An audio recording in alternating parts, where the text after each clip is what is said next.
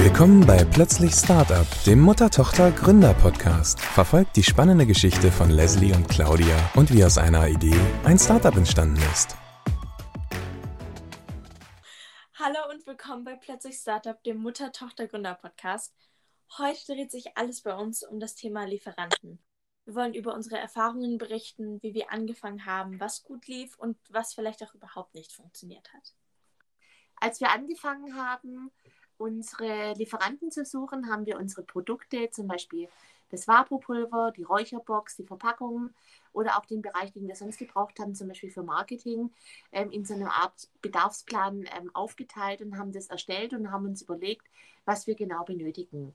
Wie muss die Beschaffenheit sein? Wie viel Stückzahlen oder wie viel Grammzahlen brauchen wir von den bestimmten Sachen? Und ähm, welche Eigenschaften brauchen die einzelnen Komponenten für unsere für unsere Produkte. Und am Anfang hatten wir natürlich noch keine Ahnung, wo wir jetzt überhaupt mal anfangen. Deswegen haben wir dann eine komplett grobe Liste mal angefangen und haben irgendwelche Stückzahlen reingesetzt, die wir gedacht haben, das könnte gut funktionieren. Und haben dann sehr, sehr oft korrigiert, haben Preise verändert, haben die Zahl nochmal beändert, verändert, haben Formeln zur Berechnung angelegt und ich persönlich bin nicht das aller, allergrößte Mathe-Genie. Mama glaubt auch nicht. Doch, ich bin so. Deswegen war das schon mal so die erste mini kleine Hürde. Und hatten dann auch verschiedene mögliche Einkaufspreise, da wir verschiedene Lieferanten angeschaut haben. Und das erste große Projekt, woran wir uns dann gesetzt haben, war der Lieferant für die Räucherbox. Und zwar haben wir zuerst überlegt, ob wir im Bekanntenkreis Lieferanten kennen. Denn wenn man die Leute schon mal kennt und eine persönliche Bindung zu den Leuten hat, läuft das Ganze nochmal leichter. Hatten wir aber leider nicht, deswegen sind wir dann auf unseren nächstbesten Freund umgestiegen, das Internet, und haben wirklich jede mögliche Plattform uns angeschaut, sind zu Google, sind zu Amazon, sind zu Wer liefert was, was jetzt endlich wie so ein Großhändler eBay ist. Und haben dann versucht, verschiedene mögliche Lieferanten zu kontaktieren haben dann aber auch relativ schnell gemerkt, dass die Kommunikation über E-Mail teilweise etwas schwierig war, denn manche Leute kriegen wirklich am Tag hunderte von E-Mails oder selbst wenn es so ein paar E-Mails sind, manchmal überliest man Dinge oder die Kommunikation ist falsch, weil man nicht das Gesicht dahinter sieht, wie die Person das jetzt vielleicht gerade gemeint hat. Und haben dann auch manchmal gar kein Feedback bekommen, weil wir natürlich am Anfang nur eine sehr, sehr kleine Menge benötigt haben und viele sich dann gedacht haben, okay, dann ist es das gar nicht wert. Das stimmt. Also die, die Großhändler leben natürlich auch von größeren Mengen, weil sie dann auch große Margen haben. Und wie Leslie jetzt gerade schon erzählt hat, mit unserer Excel-Liste, da standen zum Teil nur pro, pro Teil, was wir gebraucht haben, vielleicht 50 oder 100 Artikel drin ich meine, da konnte man auch super rumspielen. Wir haben dann mal gesagt, okay, wir brauchen davon 5 Millionen oder sowas, weil wir gedacht haben, das hört sich doch viel cooler an. Äh, konnten wir überhaupt nicht bezahlen, hätten wir auch nie gebraucht. Aber es macht super Spaß, da so ein bisschen mit dieser, mit dieser Stückzahl rumzuspielen, ähm, was da hinten für Ergebnisse rauskommen. Aber wir mussten ja ganz am Anfang erstmal ganz kleine Brötchen backen.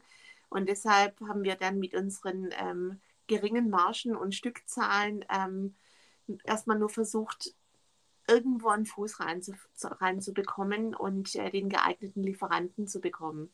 Den Erfolg hatten wir tatsächlich erst, als wir angefangen haben nachzutelefonieren oder dann auch dann in dem nächsten Schritt habe ich angefangen oder auch die Leslie, wenn wir irgendeinen Lieferanten ganz gut fanden von der Webseite her, von dem Angebot, was er alles äh, in seinem Produktportfolio hatte, dass wir die Leute dann einfach wirklich direkt angerufen haben und direkt nach einem Ansprechpartner gefragt haben, beschrieben haben, was wir genau brauchen. Und dann hatten wir dann auch relativ schnell herausgefunden, A, kann das geliefert werden, B, haben die überhaupt Interesse, mit uns zusammenzuarbeiten. Und dann lief es auch viel, viel besser und viel, viel schneller, weil man dann irgendwie das Gefühl hat, dass auf der anderen Seite des, äh, der Leitung jemand einfach so ein so, ein, ja, so eine Bindung zu uns hatte und äh, wir konnten dann auch sagen, bis wann bekommen wir denn ähm, ihr Angebot oder konnten auch schon manche Kennzahlen am Telefon direkt abfragen und konnten das dann auch schon in die Liste eintragen. Das hat es wirklich unglaublich ähm, beschleunigt, das ganze, ganze Vorgehen. Und dann war das erste kleine Projekt zumindest teils abgehakt, und zwar einen Lieferanten für die Räucherbox zu finden. Unser Produkt besteht ja aber auch aus einem zweiten Teil, nämlich dem Vapopulver. Und dann mussten wir anfangen zu überlegen, wie gehen wir am besten beim Vapopulver ran. Und haben dann ziemlich schnell beschlossen, dass Vapopulver hauptsächlich, hauptsächlich Leslie. Und ich habe dann meinen ersten kleinen Moment gehabt, wo ich gedacht habe, okay, vielleicht ist es doch nicht alles so ganz entspannt und lustig vor sich hin, weil ich dann meine erste E-Mail an den Großhändler schicken musste und erstmal davor saß, saß und die E-Mail einfach nur angestarrt habe und keine Ahnung hatte, wie ich das denn jetzt formulieren soll, was ich sagen soll, wie ich überhaupt die Begrüßung schreibe, keine Ahnung. Lernt man dann Stück für Stück. Ich glaube, ich will gar nicht die ersten E-Mails, die ich geschrieben habe, nochmal lesen. Ich glaube, ich würde einfach. Aber ich finde, dass du es ganz, ich finde wirklich, dass du es ganz gut gemacht hast und und äh, ich kann mich noch wie heute daran erinnern, als du auf mich zukamst und gefragt hast, Mama, wie soll ich denn das schreiben oder wie auch immer. Und ich habe dann gesagt, mach es einfach, schick es raus, ähm, schreib, für was du die Sachen brauchst und äh, gib eine Telefonnummer an, dann bitte meine und nicht deine, nicht, dass die während der Schulzeit anrufen. Und du hast es eigentlich wirklich ganz gut gemacht. Ja, und dann in der E-Mail habe ich auch dann mal Proben angefordert und wir haben dann die ersten Pakete bekommen, was auch schon ziemlich cool war. Und, und als wir dann die ersten Proben bekommen haben, haben wir von Anfang an gesehen, okay, es wird nicht so, dass wir einfach bei ein paar Leuten anrufen, ein paar Proben bekommen und das dann entscheiden können und fertig. Sondern wir haben wirklich die unterschiedlichsten Qualitäten bekommen. Und natürlich war es dann so, dass bei dem Lieferanten, der uns vielleicht dann besser gepasst hätte, haben wir nicht die beste Qualität bekommen und mussten dann wirklich auch abwiegen, was uns am wichtigsten ist und woran wir arbeiten müssen. Und was uns von Anfang an wichtig war, dass wir so natürlich wie möglich bleiben. Und haben dann Proben angefragt von Großhändlern, die mit natürlichen Kräutern geworben haben. Und mussten dann mehrmals nachfragen nach irgendwelchen Zertif Zertifikaten, bis wir dann gemerkt haben, okay, sind vielleicht doch nicht die Art von natürlichen Kräutern, die wir jetzt gerne hätten. Weil man einfach unterschiedliche Vorstellungen davon hat. Also natürliche Kräuter heißt noch lange nicht Biokräuter und schon gar nicht schadstofffrei. Und, und uns war das wahnsinnig wichtig, dass wir schadstofffrei und biofrei einkaufen, äh, biofrei, oh Gott, dass wir schadstofffrei und in einer Bioqualität einkaufen, denn es macht ja überhaupt keinen Sinn, ein äh, Produkt auf den Markt zu bringen, um Insekten, also Wespen, Insekten zu schonen, zu schützen und auf der anderen Seite dann irgendwelche Kräuter einzukaufen, die mit Pestiziden besprüht worden sind. Das war von uns ein absolutes No-Go. Und wir hatten einen ganz tollen Lieferanten, den wir wirklich cool fanden, weil er schnell liefern konnte, eine große Stückzahl an, an, an Mengen immer vorrätig hatte. Hat uns super gefallen, auch die Qualität hat funktioniert. Und nachdem wir dann einfach, ich glaube, das zweite oder dritte Mal nach ähm, Zertifikaten gefragt hatten, kam dann erst ans Tageslicht, dass es überhaupt nicht pestizidfrei ist, sondern dass die ganzen Kräuter behandelt sind und dass es so nicht funktioniert hat. Und Mama hat ja vorhin erwähnt, dass wir nach kleinen Mengen gefragt haben. Was uns dann ziemlich geholfen hat, ist, dass wir dann als Großhändler für Kräuter und Gewürze gelistet wurden und haben dann sofort bessere Einkaufspreise bekommen. Ein riesen Preisunterschied zwischen verschiedenen Lieferanten woran man auch nochmal sieht, dass es sehr hilfreich ist, wenn man bei den etwas größeren Gruppen mitspielt. Also was, was auch wirklich super spannend war, wie unterschiedlich die Preisgestaltungen bei den verschiedenen Händlern waren. Der eine konnte Basilikum viel, viel günstiger und besser und in einer besseren ähm, Qualität anbieten und der andere hat vielleicht Rosmarin besser an, ähm, anbieten können. Und für uns war es dann eben auch klar, dass wir gesagt haben, okay, es hilft halt überhaupt nichts, wenn wir alles bei einem Lieferanten kaufen, sondern wir müssen wirklich gucken, dass wir die, das beste Ergebnis erzielen und müssen dann gucken, dass wir uns auf zwei, drei Lieferanten beschränken und da immer das beste Preis-Leistungs-Verhältnis einkaufen.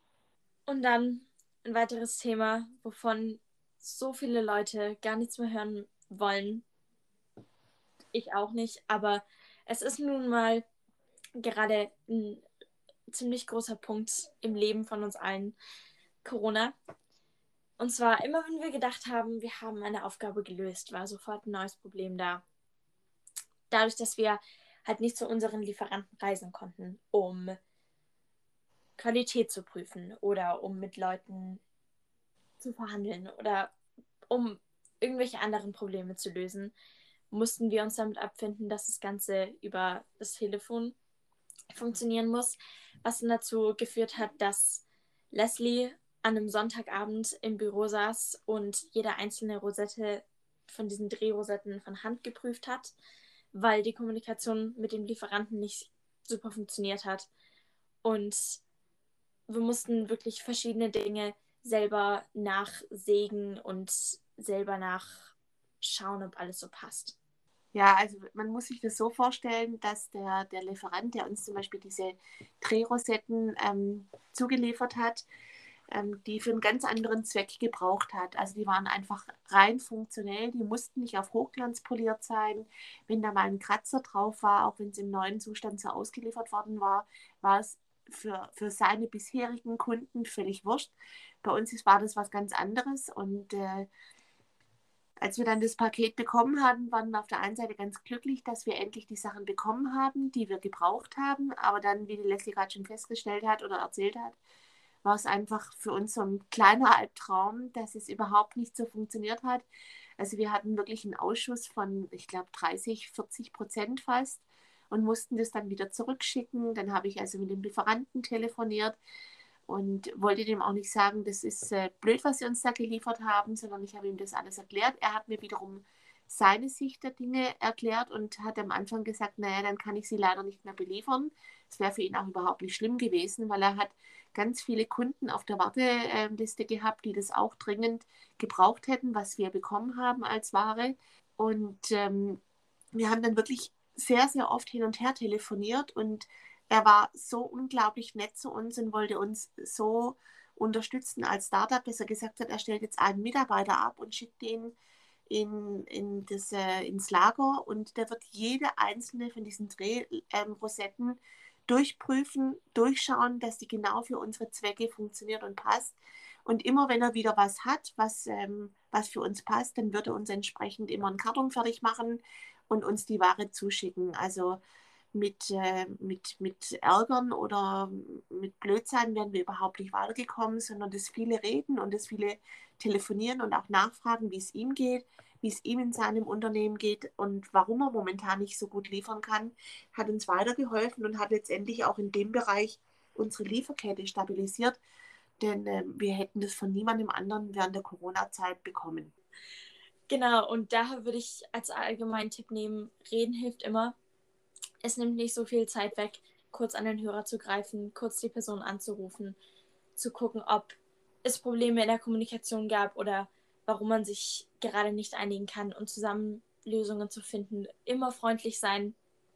Die meisten sind immer sehr, sehr hilfsbereit, solange man einfach normale Konversation führt. Man darf auch nicht vergessen, dass beide Leute am Ende vom Gerede auch nur Menschen sind. Alle auch mal Fehler machen. Und ein weiterer Tipp: Nicht der günstigste Lieferant ist immer der beste. Auch Produktnebenkosten und weitere Faktoren müssen in die Kalkulation mit einbezogen werden. Frachtkosten, Staffelpreise, Lieferdauer.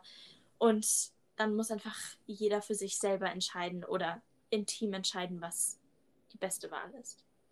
Das hast du schon ziemlich gut gesagt, Leslie. Also die Freundlichkeit, die geht manchmal unter diesem vielen Druck, den viele Unternehmer haben, wirklich ein bisschen bisschen verloren und äh, wir haben immer versucht, auf die persönliche Ebene zu gehen, zu erklären, was wir da haben oder was unser Schmerz ist. Und ähm, wenn wir zum Beispiel auch ein Produkt nicht gefunden haben, was wir gebraucht haben, das war nicht häufig so, aber ich habe dann manchmal bei, bei Lieferanten, die ähnliche Produkte in ihrer, in ihrer Auswahl hatten, habe ich einfach angerufen und habe gesagt, ich weiß ganz genau, dass sie das momentan so nicht anbieten, aber ähm, können Sie uns da weiterhelfen oder kennen Sie jemand? Und manchmal ähm, war es dann auch wirklich so, also einmal kann ich mich erinnern, äh, wurde ich an ein äh, Konkurrenzunternehmen weiterempfohlen. Ähm, und da war ich unglaublich dankbar, dass sie gesagt haben, also wir können Ihnen das nicht liefern, aber wir wissen, die Firma XY liefert das und stellt es her. Und ähm, ich kann Ihnen sogar die Telefonnummer geben, fragen Sie nach deren der Mitarbeiterin und sagen Sie liebe Grüße von uns. Und äh, das fand ich einfach sensationell. Und es ist immer unser Punkt, den wir auch immer versuchen zu kommunizieren, dass man immer freundlich miteinander umgehen soll. Und wir sollten alle einfach versuchen, netter zueinander zu sein, uns gegenseitig zu unterstützen. Dann ähm, ist es auch einfach schöner, ähm, wenn man dann mit einem mit freudigen ähm, Schlusssatz oder sowas auflegen kann. Genau, und damit sind wir schon wieder am Ende unserer heutigen Podcast-Folge. Alle Erfahrungen, positiv, aber auch negativ, die wir gemacht haben, waren für uns immer sehr hilfreich. Und wir haben immer geschaut, dass wir aus unseren Situationen irgendwas Neues lernen. Wir haben viel gelernt, wie wir mit, mit Lieferanten oder auch mit Kunden umgehen wollen. Aber wir haben auch sehr gemerkt, wie wir miteinander umgehen möchten als Geschäftspartner. Und wie wir auch nach außen hin wirken wollen. Also wir wollen gucken, dass, äh, dass jeder gerne mit uns zusammenarbeitet. Und natürlich hat man nicht immer selber die beste Laune. Manchmal kommen einfach viele Faktoren zusammen und äh, man hat auch einen Stress oder einen Druck oder wie auch immer, aber man sollte immer gucken, dass man, dass man positiv in die ganze Sache reingeht. Und ähm, das ist eigentlich das, was wir, wie die Leslie schon gerade gesagt hat, in den letzten Monaten, sind ja keine Wochen mehr, sind ja schon Monate, seitdem wir äh, an unserem Projekt arbeiten, was wir da gelernt haben. Und wenn euch die Folge von uns gefallen hat, dann würden wir uns super freuen, wenn ihr auch beim nächsten Mal reinhört uns vielleicht auch eine positive Bewertung hinterlasst, denn davon leben die Podcaste, dass, äh, dass sie dann eben auch geliked werden. Und äh, wir verabschieden uns bis zur nächsten Folge. Tschüss. Tschüss.